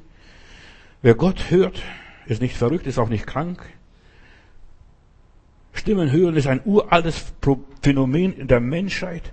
Schon sehr früh haben Menschen gehört auf ihr Herz, geachtet auf die Umstände. Weißt du, das ist nicht zu verteufeln. Die Gott nicht mehr hören, die Theologen, die verteufeln alles. Ich, ich, und ich spreche hier aus der Erfahrung. Als junger Christ habe ich den Heiligen Geist empfangen, denn ich wollte die Kraft haben, die was die Leute, was Petrus am Pfingsten erlebt hat, voller Kraft, Mut und Kühn steht er auf und predigt, ihr habt den Herrn Jesus gekreuzigt, ihr Juden. Vorher haben sich, hat er sich aus Angst vor den Juden versteckt. Und ich war ein großer Feigling. Weißt du, ich war, bin kein Feigling. Aber wenn es um Jesus geht, der Teufel dämpft einen und macht einen zum Feigling. Und ich war ein großer Feigling. Aber ich wollte kühn und mutig sein und für Jesus gerade stehen. Wenn mich jemand damals über Jesus gefragt hat, da habe ich die Sprache verloren, einen Frosch im Hals gehabt. Und so weiter. Und dann bete ich, lieber Gott, gib mir den Heiligen Geist und ich empfange den Heiligen Geist und mein, das Wunder, das ich erlebte, ich habe in, ja, wenn ich fünf Worte gesprochen habe, habe ich sechs Sprachen gesprochen. Ich war so erstaunt. Ich dachte, lieber Gott, ich kann schon einige Sprachen, aber das so viele Sprachen, ich kann dich loben und preisen in anderen Sprachen, wie der Geist gibt, auszusprechen. Und ich habe gedacht, ich bin nicht mehr normal. Weißt du, der Teufel erzählt dir, jetzt bist du blem blem, jetzt spinnst du, jetzt drehst du durch. Und dann bin ich in der Seelsorge zu meinem Pastor gegangen, und dann habe ich, ich habe mich angemeldet. Wir waren eine große Gemeinde, über 600 Mitglieder. Da gehe ich hin und dann habe ich eine Sprechstunde und äh, und dann erzähle ich was beim, und sage, was ist dein Problem? Und dann erzähle ich mein Problem ihm, dass ich, also es ist merkwürdig, ich kann jetzt so viele Sprachen sprechen, also es klingt in meinen Ohren als fremde Sprachen und so weiter. Dann sagt er, bist du mit den Pfingstler zusammengekommen? Habe ich gesagt, ich kenne die Pfingstler ich kenne Jehovas Zeugen, kenne Mormonen, aber Pfingstler habe ich noch nie, noch keinen Pfingstler gesehen. Ja, das ist vom Teufel, das ist von unten. Und du. Und dann sage und ich verbiete ihnen hier in unserer Gemeinde das zu publizieren, zu sagen, dass sie in verschiedenen Sprachen sprechen können, dass sowas gibt. Sowas gibt's nicht mehr. Die Zeichen und Wunder sind vorbei. Das war damals nur für die Apostel, weil sie keine Fremdsprachen kan konnten oder kannten. Das waren keine Dummköpfe. Markus und Paulus, die haben mehrere Sprachen, mindestens sieben Sprachen gesprochen, was ich so in der Bibel lese. Sie brauchten keine Dolmetscher oder nichts, aber wer in Sprachen betet, der erbaut sich selbst. Aber das hat mich so wohl getan. Und ich habe meinen Glauben an den Herrgott verloren, weil ich habe gedacht, das ist doch Gott, das ist ein Lügner. Ich bitte um den Heiligen Geist und ich kriege einen Teufel. bis Gott mich weitergeführt hat. Weißt, Gott hat mir das, mich weitergeführt und mir gezeigt, glaubt nicht alles, was dir die, die Pastoren erzählen, die Prediger erzählen, die Theologen erzählen, auch wenn er Doktor ist. Und da gehe ich vorbei, in Augsburg, eine Niesherle damals, äh, gehe ich vorbei und dann höre ich, die Leute singen mit Tambourin, es ist Kraft, Kraft, Kraft, wunderbare Kraft in dem Blut. Und ich gehe den Sound nach, Sound nach. Und dann steht der Bruder, der die Stunde geleitet hat, der sagt, wer, wer den Heiligen Geist noch braucht und wer Gott sucht und so weiter, erfüllt werden möchte mit dem Heiligen Geist, der soll zurückbleiben. Die Taufe im Heiligen Geist. Ich habe gesagt, ich bin im Wasser getauft, aber Taufe im Heiligen Geist, sowas habe ich noch nie erlebt. Was ist das? Ja, das ist, dass man in anderen Sprachen spricht, dass man Gott lobt und preist und Gott anbetet, so wie der Geist gibt, auszusprechen. Aber ich habe gesagt, ich war bei meinem Pastor und der hat gesagt, das ist alles vom Teufel. Dann sagt er, ich war noch ein Bursche, dann sagte Brüderle, geh nach Hause, knie dich hin und sag, lieber Gott, wenn es von dir war, lass es kommen, wenn es nicht von dir ist, halte fern. Und ich bin nach Hause gegangen, habe mich hingekniet, wieder die alte Freude, die alte Begeisterung, die alte Liebe zu meinem Heiland gehabt. Und dann habe ich die Gemeinde verlassen. In eine tote Gemeinde habe ich nichts zu suchen. Ja, und Gott hat mich weitergeführt. Ich wäre nie ein Prediger geworden, wenn ich mich auf diese ganzen Pastoren verlassen hätte. Ich wäre nie in meinen Dienst gekommen, nur nebenbei. So, deshalb höre nicht auf Menschen, höre auf deine innere Stimme, was Gott dir gibt. Und Gott gibt nicht, wenn du ihn um Brot bittest, dass er den Stein gibt und um Fisch, dass er dir eine Schlange gibt. Das ist nicht der liebe Gott. Das ist der Teufel. So. Wenn du die Stimme Gottes nicht hörst, dann verlierst du die Orientierung, hast keinen Durchblick. Wer Ohren hat zu hören, der höre, was der Geist in Gemeinden sagt. So, Stimmen hören ist ein uraltes Phänomen. Menschen haben immer zu allen Zeiten Gott gehört.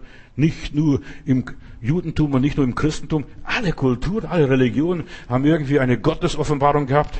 Gott hören aus dem Jenseits ist ein allgemein Gut der Menschheit. In aller Liebe. In aller Liebe. Du musst keine Angst haben, wenn du eine Stimme hörst. Du musst nur wissen, wer spricht. Wer ist dieser Herr?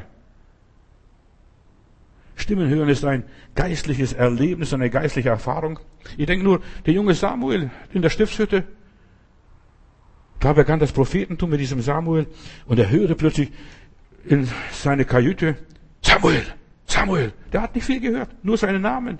Samuel, Samuel. Und dann rennt er zum Eli, Priester Eli, und was sagt dieser Priester Eli? Geh schlafen. Das sagt dir der Teufel, geh schlafen. Verstehst du? Und er geht schlafen. Aber die Stimme kommt wieder. Samuel, Samuel. Und das schaltet ist, dieser, der alte Priester, der schon blind geworden ist, der keinen Durchblick mehr hat. Also wenn du nochmals hörst, dann sag, rede Herr, dein Knecht hört.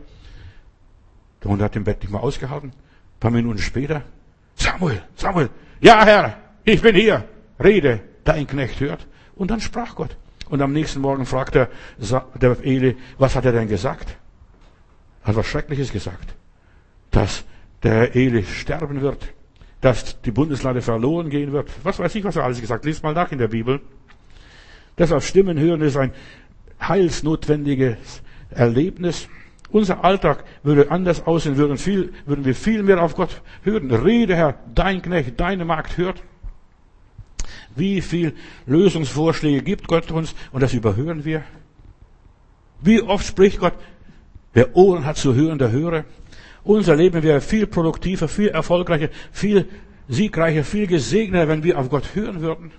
Wir hätten weniger Irrläufer in unserem Leben, weniger Blindgänger. Beim David heißt es mal in seiner, einer seiner Lebenserfahrungen, und David befragte den Herrn. Herr, was soll ich machen? Die Philister kommen. Und dann sagt der liebe Gott, umgehe die Philister. Verstehst du? Greif sie nicht von vorne an, greif sie von hinten an. Umgehe die Philister. Weißt du, du musst auf das achten, was Gott dir sagt. Auch wenn es dir nicht schmeckt. Gott redet durch Träume. Der Herr gibt in seinem Schlaf. Und Gott redet zu dir. Und ich sag dir, wann Gott zu dir redet. Wenn du ruhig, ausgeglichen, entspannt bist. Dann redet Gott zu dir. Wenn du nur hektisch bist, nervös bist, zehn Tassen Kaffee getrunken hast oder irgendwie Drogen genommen hast, wenn du Furcht bist und ängstlich bist und so weiter, dann redet Gott nicht zu dir, der sagt, beruhige dich mal zuerst mal. Komm zur Ruhe, werde still. Ja, Gott redet zu dir, wenn du in der Liebe Gottes bist, wenn du im Willen Gottes bist, wenn du dich geborgen fühlst, ich bin sein Kind und Gott wird mich recht führen auf rechter Straße um seines Namens willen. Wenn du eine positive Einstellung hast, richtig eingestellt bist, so einen richtigen Sender, ja, eine gesunde Persönlichkeit bist, wenn du Gott suchst, ehrlich, aufrichtig, wie ich vorhin gesagt habe, dann ist dein Geist durchlässig, aufnahmefähig, leitfähig, dann ist, bist du für Gott zugänglich. Ja, rede Herr, dein Knecht hört. In der Gegenwart Gottes bekommst du göttliche Patentlösungen. In der Gegenwart Gottes bekommst du gedankliche Nachrichten. Ah, das hat er mir gesagt. Was hat er dir gesagt? Und zum einen kommt das andere und das baut sich auf. Heute Nacht habe ich einen Traum gehabt. Und als ich morgens aufwache, normalerweise stehe ich auf und schreibe mir diesen Traum auf oder nehme einen Zettel und schreibe diesen Traum auf. Und ich habe den Traum nicht mehr gewusst. Und ich habe die ganze Zeit nachgedacht, was war das? Und dann habe gesagt, lieber Gott, zeig mir nochmals diesen Traum und gib mir die Idee, was war in diesem Traum, was wolltest du mir sagen? Und Gott spricht zu mir durch Träume. Gott spricht zu jedem Menschen anders. Nur, ja, er spricht zu unseren Gedanken. Und er hat mir ganz klipp und klar gesagt, da waren ein paar Sachen, was an diesem Tag mir begegnen wird und das ist tatsächlich an diesem Tag auch begegnet. Und ich konnte auch diese Probleme wunderbar lösen. Gott redet zu uns, wir müssen nur hören. Für uns, ja, sind diese Stimmen, die aus der anderen Welt kommen, aus dem Jenseits kommen, nicht aus uns. Wenn wir schlafen, da arbeitet Gott. Da macht er Überstunden, Nachtstunden, Nachtschicht. Hör auf Gott. Denk nur an die Überfahrt des Apostel Paulus, als er nach Rom fuhr. Er war nicht freier Mann, er war ein Gefangener, er musste da zum Kaiser, hatte sich auf dem Kaiser festgelegt. Und als er dort rüberfährt, dann kamen sie in großen Sturm. Und sie verzweifeln alles. Und er hat Gott gefragt. Nach 14 Tagen sagte Herr, was geht's mit uns weiter? Und dann sagt er, heute Nacht stand ein Engel Gottes zu mir und hat zu mir gesagt, das Schiff wird untergehen, aber alle, die mit dir mitfahren, werden gerettet werden. Geschwister, es ist so wichtig, dass Gott uns in kritischen Stunden Trost gibt, Mut gibt, stärkt. Hab keine Angst. Und so weiter. Und ich denke nur, Gott spricht. Geschwister, es ist so wichtig, dass Gott zu uns auch heute noch im 2021 immer noch spricht. Sonst bleiben wir dumm. Entschuldigung. Sonst wären wir Blindgänger, Verführte. Auch hier, was mit Corona alles zusammenhängt. Da kriegen wir Angst. Auf der Flucht, wo diese Weisen da beim Josef und Maria waren wegen dem Jesuskind. Ja, und plötzlich sagt der Engel mittendrin in der Nacht, Josef, pack deinen Koffer und hau ab mit einem Esel. Na, Ägypten, flühe. Und den Weisen sagte, geht in derselben Nacht, geht auf einem anderen Weg nach Hause, der Herodes schlachtet euch sonst ab. Gott hat für dich einen Weg, dass du deinem Herodes entgehst, dass du Jesus in Sicherheit bringst. Und die Maria, er hat einen Weg für dich bereitet, aber du musst hören. Die Ohren spitzen. Ich werde nicht vergessen, fahre ich die Überland nach Prenzlau und dann ist ein Hase, der sitzt im Feld und er steht ganz hoch und die Ohren so hoch gestreckt, habe ich gedacht, guck mal, so sollten wir Christen sein. Im Feld, auf dem Acker stehen und genau beobachten die Gegend, was da passiert. Die Ohren spitzen. Da habe ich das erste Mal verstanden, was es das heißt, spitze die Ohren. Wenn du Jesus begegnest, dann geht es nicht mehr so weiter wie bisher, wie bei den Weißen. Dann lebst du nicht mehr so weiter. Du bist ein anderer Mensch, ein veränderter Mensch, eine neue Schöpfung, lebst nach neuer Art. Jetzt wirst du Geist geleitet, Geist geführt. Gestern haben wir noch von diesem jungen Propheten gesprochen aus Samaria. Erster Könige 13. Seine Arbeit hat er getan. Ja, den Auftrag Gottes erfüllt. Und er soll jetzt einen anderen Weg nach Hause gehen wieder in seine Heimat und wieder von Gott dort neue Aufträge von Gott bekommen. Er bekommt neue Aufträge erst, wenn er zu Hause angekommen ist und sagt, Vater, ich hab's wohl getan. Unterwegs wurde von einem scheinheiligen Propheten eingeholt und abgefangen. 1. Könige 13 kannst nachlesen. Und damit wurde sein ganzes Leben zerstört. Seine ganze Berufung ruiniert. Lass dir dein Leben nicht durch religiöse Typen zerstören. Das war die Botschaft. Gestern hört es an.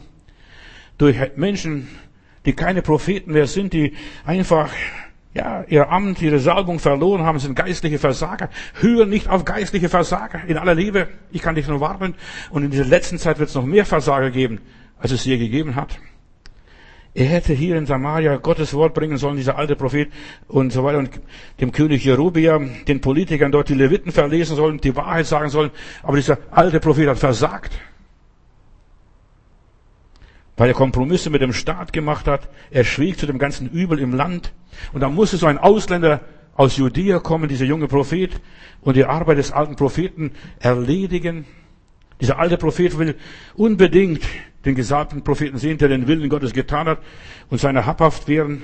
Um, da ist ihm jedes Mittel recht. Dann lügt der Gauner und ein Engel ist mir erschienen.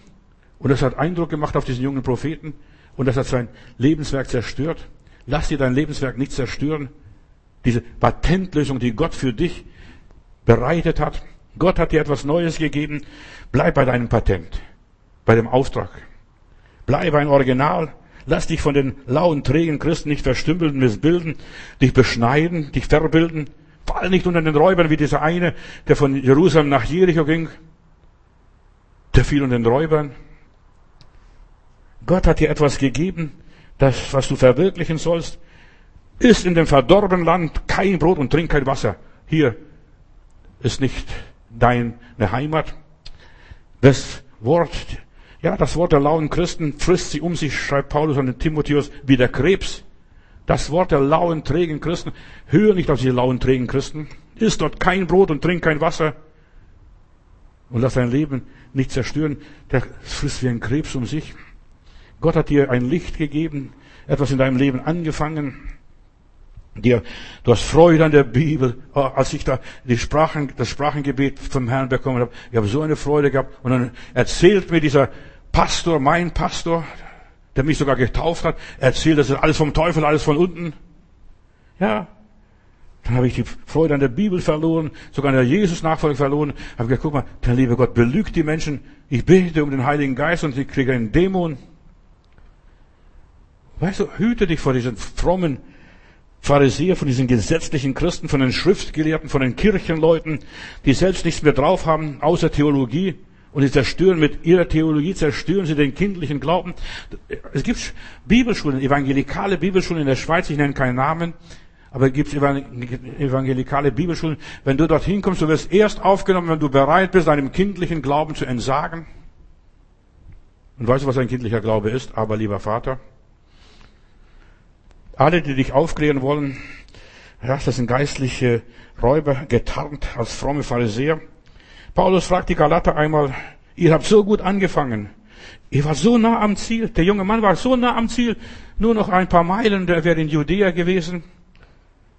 So kurz vor dem Durchbruch. Ja, und da hat dieser Prophet ihn aufgehalten. Wer hat euch aufgehalten, dass ihr euch nicht mehr weiterentwickelt, dass ihr auf der Stelle tretet? Und nicht mehr weiter mit euch geht, dass du die Sache des Glaubens nicht mehr zu Ende bringst. Weißt du, so viele Menschen bringen die Sache ihres Lebens nicht mehr zu Ende, die bleiben auf dem halben Weg stehen. Es sind ungeistliche Menschen in dein Leben getreten, wie der abgefallene Prophet, fleischliche Christen, fromme Mitläufer. Du isst ihr Brot, trinkst ihr Wasser und dann bist du schon vergiftet. Da heißt es in einem Sprichwort, das Brot ich esse, das Lied ich sing. Ja, isst nicht ihr Brot. Lass dich nicht vergiften von dem System dieser Welt. Ich habe einmal ein Studium gemacht, für mich persönlich, über Erweckung. Was ist Erweckung? Von der ersten Christenheit bis der Neuzeit. Erweckung, die Pfingsterweckung, die Heiligungserweckung, die Heilungserweckung, alle die Erweckung, all die Jahrhunderte, Methodismus, Reformation, Zeit und so weiter, all die Erweckungen in der Kirchengeschichte hier, Franz von Assisi, all diese von all diese großen Erweckungen, auch in der alten katholischen Kirche, wir haben ein Studium gemacht und ich habe eines festgestellt, eine Erweckung hat nie länger als drei Jahre gedauert. Auch die Erweckung in Judäa, da kamen Streit und Spannungen, äh, die kriegen mehr in den Suppenteller, die anderen weniger. Und dann kam Verfolgung, ja, und das Feuer ist erloschen, da, da passierte so viel. Wer hat euch aufgehalten in der Erweckung, im Feuer Gottes? Und da kamen fromme Werke und ich habe immer wieder festgestellt, in der Christenheit, in der ganzen Geschichte 2000 Jahre, habe ich festgestellt eins, sobald eine Erweckung kam, da kam gleich der Teufel. Die katholische Kirche verpasste einen Orden, Orden der Franziskaner, der Bernardiner, was weiß ich, den Kapuziner, was von ihm auch immer, ein Orden. Der Teufel verpasst gleich einen Orden. Ja, das. Oder da wird ein Verein gegründet. Das Feuer Gottes wird kanalisiert. Der Heilige Geist lässt sich nicht steuern. Er geht seinen Weg wie der Wind. Da kommt das System. Du, du solltest auf die Bibelschule gehen, Theologie studieren. Und du hast deinen Glauben und die Liebe zum Heiland verloren dort. Das wird dir alles ausgeredet. Mit allen möglichen Lehren wirst du vollgestopft. Der sagt so, der sagt so, der sagt so. Was? Ich habe Theologie studiert. Ich weiß, was dort erzählt wird. Dass du, dass du deinen kindlichen Glauben verlierst. Dann weißt, aber Schluss weißt du nicht mehr. Und was sagst du? Gott hat zu mir einmal geredet. Der sagt so, der sagt so, der sagt so. Und was sagst du?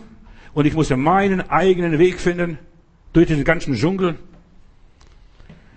Dir wird alles dann psychologisch erklärt und begründet und alles kanalisiert, in fromme Bahnen gelenkt, systemkonform, damit du ja niemand anstößt, ja nirgendwo aneckst und so weiter. Und du verlierst deinen Originalzustand, deinen kindlichen Glauben. Du bist nur noch ein Hampelmann, dann zieht man da, verstehst du, und dann hopfst du hin und her. Du hast deine, deine Selbstständigkeit verloren. Du bist kein Original mehr. Der Löwe und der Teufel frisst dich auf. Das war bei diesem jungen Mann aus Samaria, aus Judäa, der nach Samaria gerufen wurde von Gott. Da sitzt der Löwe und der Esel stehen daneben und der zerrissene Mann liegt da. Bis einer vorbei gekommen ist und gesagt hat, guck mal, der, da liegt dieser alte Prophet, da ist der Prophet und der alte Prophet erfährt und begräbt ihn in seinem Grab. Du sollst nicht im Grab der Ungläubigen enden, denn ich werde nicht zulassen, hat Gott zu mir gesprochen mal, ich werde nicht zulassen, dass du dein Grab bei den Ungerechten findest. Mir ist es so wichtig, deshalb gehe ich meinen Weg, mich interessiert links und rechts nicht. Ich schaue nicht, wer geht mit mir mit, wer macht da mit, nein. Die Kirche hat versucht, Gott zu patentieren, die Sakramente, Verstehst du? Nein. Vergiss das alles. Das sind alles nur erfundene Mächte, die wollen nur kontrollieren. Alles Mögliche wird da verpasst. Alles nur die Heiligen dürfen machen. Nein, Gott hat das allgemeine Priestertum geschaffen. Jeder Gläubige ist ein Priester und ein König. Und sie haben dann eine Theorie, aber das Wirken Gottes ist nicht mehr da. Sie haben den Schein einer Gottseligkeit, aber die Kraft fehlt. Die Pharmaindustrie, sie will mit Macht das Erbe der Menschheit zerstören und patentieren. Und ich bin eigentlich verärgert auf unsere Gesellschaft, auf unsere Regierungen, die ganzen Genmanipulationen im Saatgut, die wollen das Saatgut patentieren, damit du nicht deinen Samen mehr züchten kannst. Das will der Teufel. Und das musst du bei denen den Samen für teures Geld kaufen. Die machen dich abhängig. Das ist die Pharmaindustrie. Gott ist immer noch der Schöpfer der Kreatur, der Eigentümer, unser Eigentümer. Ich bin ein Eigentum Gottes. Und ich bleibe ein Eigentum Gottes. Ich gehöre nicht zur Welt. Ich habe mit der Welt nichts zu tun. Noch ganz schnell, ich muss noch meine Sache hier abrunden, weil ich bin gestern nicht fertig geworden. Ich hätte noch gestern predigen können. Ich kann bis nach Mitternacht predigen. Nur nebenbei. So, ja, hier, da ist der Demas. Guck mal, der Demas in der Bibel, ein junger Mann, ein eifriger Christ, ein brennender Christ. Er hat sehr gut angefangen, war ein Mitarbeiter des Paulus. Paulus schrieb, Demas hat mich verlassen und die Welt lieb gewonnen. Wenn dieser Demas heute leben würde, liebe Brüder und Schwestern, dann hätte er nicht mehr nötig, die Gemeinde zu verlassen. Die Welt ist in die Gemeinde eingedrungen. Die Gemeinde ist so weltlich geworden. Er würde in der Gemeinde bleiben, er würde Jugendarbeit machen und er hätte ein großes, riesiges Betätigungsfeld auf dem Gebiet der Anbetung. Bald würde zu großen Ehren kommen und Anerkennung und hätte Erfolg und Ansehen und viele Freunde. Unser Bruder Demas, er würde dem Paulus nachweisen und sagen, Paulus, du bist falsch. Du liegst falsch. Du übertreibst, du überspannst, du bist konservativ, du gehst nicht mit der Zeit. Er würde ihm sagen, ja, deine Trennungsstriche da, Gott und die Welt, ihr könnt nicht auf zwei Hochzeiten tanzen und so weiter, Entschiedenheit und so weiter. Du musst heute Toleranz werden, lieber Bruder Paulus. Ja, du darfst heute nicht mehr sagen, habt nicht lieb die Welt, noch was in der Welt ist. Du musst dich öffnen. Du musst die Leute dort abholen, wo sie sind. Und man würde, wenn du so weitermachst, stoßt du die Leute vor dem Kopf. Und Paulus war, ja, sehr bedacht, dass die Gemeinde ein heiliger Ort ist, wo man Gott begegnet, wo man Gottes Stimme hört. Jesus kümmerte sich nicht viel um die Gesellschaft, um das System, diese Welt. Auch die Apostel nicht. Sie predigten Christus, den gekreuzigt, ob es den Juden passt oder nicht passt. Ob es den Leuten recht ist oder nicht recht ist. Sie ließen sich auf keine Gefälligkeiten ein, Gefälligkeiten zahlen sich nicht aus. Das ist eine meiner Philosophien, was ich in meinem Leben gelernt habe. Und über Demas wird nicht viel gesagt. Aber drei Verse stehen in der Bibel über ihn. Mehr nicht. Nur drei Verse. Aber diese drei Verse sprechen Bände. Diese Verse sprechen Bände. Er arbeitet in einem tollen Team. Im Philemon, Vers 24, da wird beschrieben, da wird Markus, da ist Paulus dabei, Markus, Aristarchus, Demas und Lukas. Sie dienen zusammen in einem Team dem Herrn. Was für ein Privileg, in so einem geistlichen, supergeistlichen Team zu arbeiten, dem Herrn zu dienen. Da ist der Lukas, der Arzt und, und Schreiber von der Apostelgeschichte und dem Lukas-Evangelium. Das Markus, der das Markus-Evangelium geschrieben hat und so weiter. Und ein guter Mitarbeiter war auch in dieser Gruppe.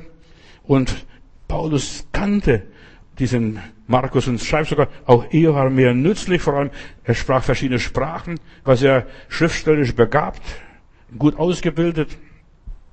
Dieser Aristarchus, das war Kolosser Kapitel 4, Vers 10, ein Mitgefangener des Paulus, der stand ganz treu zu Paulus, zu seinem Dienst. Und es war ein großer Tag, eine gute Zeit in der Geschichte des Demas. Er begann dem Herrn richtig zu dienen, mit voller Feuer und Eifer. Und dann irgendwas ist ihm über die Leber gelaufen. Wie lange er durchgehalten hat, wissen wir es nicht. Aber der Beginn war wunderbar. Er hat wunderbar gestartet. Viele Gläubige starten sehr gut, sind entschieden für den Herrn, haben Großes erlebt und haben gute Vorsätze. Herr, auch wenn ich sterben müsste, ich gehe durch den, ich folge dir nach. Ja, offensichtlich war bei dem was etwas schiefgelaufen. Nach außen war alles ganz normal. Ja, er war mit diesem Team, Paulus und sein Team unterwegs. Doch irgendetwas war mit dem was nicht in Ordnung. Er hat die Welt lieb gewonnen. Was es auch immer war. Ich kann mir schon denken, was es war. So wird keine, das war ist keine gute Empfehlung, was er Paulus schreibt und dem, was er die Welt empfunden weiß. Er war treu, er war zuverlässig bis auf die Knochen. Das ist von diesem Metzger da, der eine Empfehlung jemand geschrieben hat, äh, der Knochen mitgehen lassen. Verstehst du, sonst, er war treu, er war guter Mitarbeiter. Paulus hat die Welt lieb gewonnen. 2. Timotheus Kapitel 4, Vers 10, er schreibt an Timotheus, denn Demas hat mich verlassen, er hat den Weg verlassen, den treuen Dienst verlassen, sein Herz ist erkaltet, und wenn dein Herz erkaltet, erkalten auch deine Füße mit der Zeit. Du gehst nicht mehr so, und so beginnt jeder Abfall. Zuerst erkaltet das Herz und dann die Füße und dann die Hände. Dann gibst nichts mehr, dann tust nichts mehr, dann gehst nicht mehr nirgendwo mehr hin. Demas hat die Welt lieb geworden. Andere Überzeugungen, erfahren und so weiter. Ja, das, das kann doch nicht alles wahr sein, was der Paulus hier macht. Und, und andere Übersetzungen sagt, er hat, er hat sich dem gegenwärtigen Zeitlauf angepasst. Das Momentane war ihm wichtiger. Ein Spatz in der Hand ist besser als die Tauben auf dem Dach. So, die Augenblicke, das Aktuelle war ihm wichtig. Man kann nicht Gott und die Welt gleichzeitig dienen. Wir müssen uns entscheiden. Und der Name, der Name Demas bedeutet so viel wie populär und beliebt sein. Der wollte populär sein und beliebt sein. Ein ganz wichtiger Hinweis. Ihm ging es um Anerkennung. Aber wenn du Gott dienen willst und Gott dienst, wirst du nicht immer eine Anerkennung, eine Belobigung bekommen. In dieser Welt gibt es so viele tödliche Fallen, die beginnen immer beliebt sein, anerkannt sein, angesehen sein. Die Weltfreude und Weltfreundschaft das raubt uns die Gottesfreude und die Gottesfreundschaft. So ist bei dem was geschehen. Ihm war wahrscheinlich die irdische Sicherheit wichtiger als die Geborgenheit in Gott. Behalte dein Patent, dein Rezept, dein Geheimnis für dich. Sag's niemand. Mach keinen Seelenstriptease und erzähl den Leuten nicht, was ist das Geheimnis meiner Kraft. Der Teufel möchte herausfinden, wie viele Stunden am Tag betest du? Was für Bücher liest du? äh, was du sonst noch was machst, der will raus, der will dir Würmer aus der Nase ziehen. Bleibe bei deiner Erlösung, bei deinem kindlichen Glauben, bleibe bei deiner Erfahrung, die du mit Gott gemacht hast, ist vollkommen genug. Der Teufel will dir nur die Kraft nehmen. Was ist das Geheimnis deiner Kraft? Und wenn, ja, er möchte dich entwerten. Das, Original, wenn es nicht mehr Original ist, nur noch eine Kopie, dann ist es wertlos. Bei Gott zählen nur Originale. Im Himmel wird es nur Originale geben, keine Kopies. Der Teufel will die Menschheit zerstören und vermischen, wie bei der Sinnflut, Dämonen mit den Menschen, Affen mit den Menschen, durch Corona-Impfstoff und so weiter. Dann kriegst du Stoff von den Schimpansen Lies mal dein Beipackzettel und wenn du es nicht glaubst, mail mir, ich schicke dir die, die, die, den Link dazu. Simson war ein starker Mann, solange er sein Geheimnis für sich behielt. Und sein Geheimnis war nichts Großes. Das konnte jeder sehen. Sein Wuschelkopf, die langen Haare, ja. Das war sein Geheimnis. Und dann diese Delila bohrt und prüft und bohrt in der Nase und sucht, was ist das Geheimnis deiner Kraft? Und dann sagte, lass doch mich in Ruhe, Mädel. Sei froh, dass ich so viel Kraft habe. Nein, ja, sag mir, sag mir, sag mir. Und sie wurde angestachelt von den Philistern. Der Teufel stachelt die Menschen an, damit man dir deine Kraft raubt. Bis er sagt, die Haarlocke. Und dann hat man ihm die Haarlocke abgeschnitten und seine Kraft war weg. Der junge Prophet, der Demas und so weiter, der, die haben alles verloren, indem sie ihr Geheimnis verraten haben, fremdes Brot gegessen haben. Gott will, dass du das bist, was du von ihm gewollt worden bist. Gott will das Beste für dein Leben, für deine Zeit, für deine Umgebung. Die alten Christen haben versagt. Dir fehlt vielleicht dieser jugendliche Elan. Bleib bei deinem Gott, bleib jugendlich, bleib frisch, hab Pep in deinem Leben. Bleibe echt, bleibe jungfräulich, besudle dich nicht mit der Welt, mit, des, mit allen Liebschaften, mit geistlichen Huren. Gehe deinen Weg geradeaus, bleibe bei dem, was du entdeckt hast, bleibe bei deiner Führung, bei deinen Impulsen, die Gott dir gegeben hat. Bleibe einfach ein Kind Gottes. Also mir reicht es, ich bin ein Kind Gottes, ich, das reicht mir vollkommen aus, bleibe normal und nüchtern und von Gott abhängig. Koch deine Suppe nach den Rezepten, was Gott dir gibt und diene Gott mit Freuden. Und Gott sagt dir, fürchte dich nicht. Fürchte dich nicht. Und ich habe dich erlöst, ich habe bei deinem Namen gerufen und du bist mein und sei damit zufrieden. Gottes Patentlösung ist, dass du frei von der Angst bist, frei von der Furcht, dass du vor nichts Furcht hast und Angst hast, auch nicht von Corona. Du musst dich nicht selbst schützen, er will dich bewachen und schützen und dich beschirmen und du bist unter seinem Stirn. Geh seinen Weg, wer dich führt und nicht wie die Menschen möchten, dass du gehst, wie die dich führen. Gott ist deine Sicherheit und deine Sicherung für dein Leben. Gott will für dein Leben das Beste. Gottes Gegenwart ist die Lösung für dein Leben. Bleib in seiner Gegenwart, in seinem Haus und ich werde bleiben. Ewiglich, sagt der Psalmist, Psalm 91 noch ganz schnell, Vers 14. Er klammert sich an mich, darum will ich ihn erretten. Er ruft mich an, so will ich ihn erhören. Du musst nur Gottes Technik, Gottes Methode, Gottes Arbeitsweise kennen. Nach 20 Jahren ist meistens der Spuk vorbei. So lange dauern die Patentrechte in unserer Gesellschaft heutzutage. Ich gehe von unserer Gesellschaft aus. Er ist interessiert, dass wir nach 21. Jahr, nach 20 Jahren einen Neuanfang haben.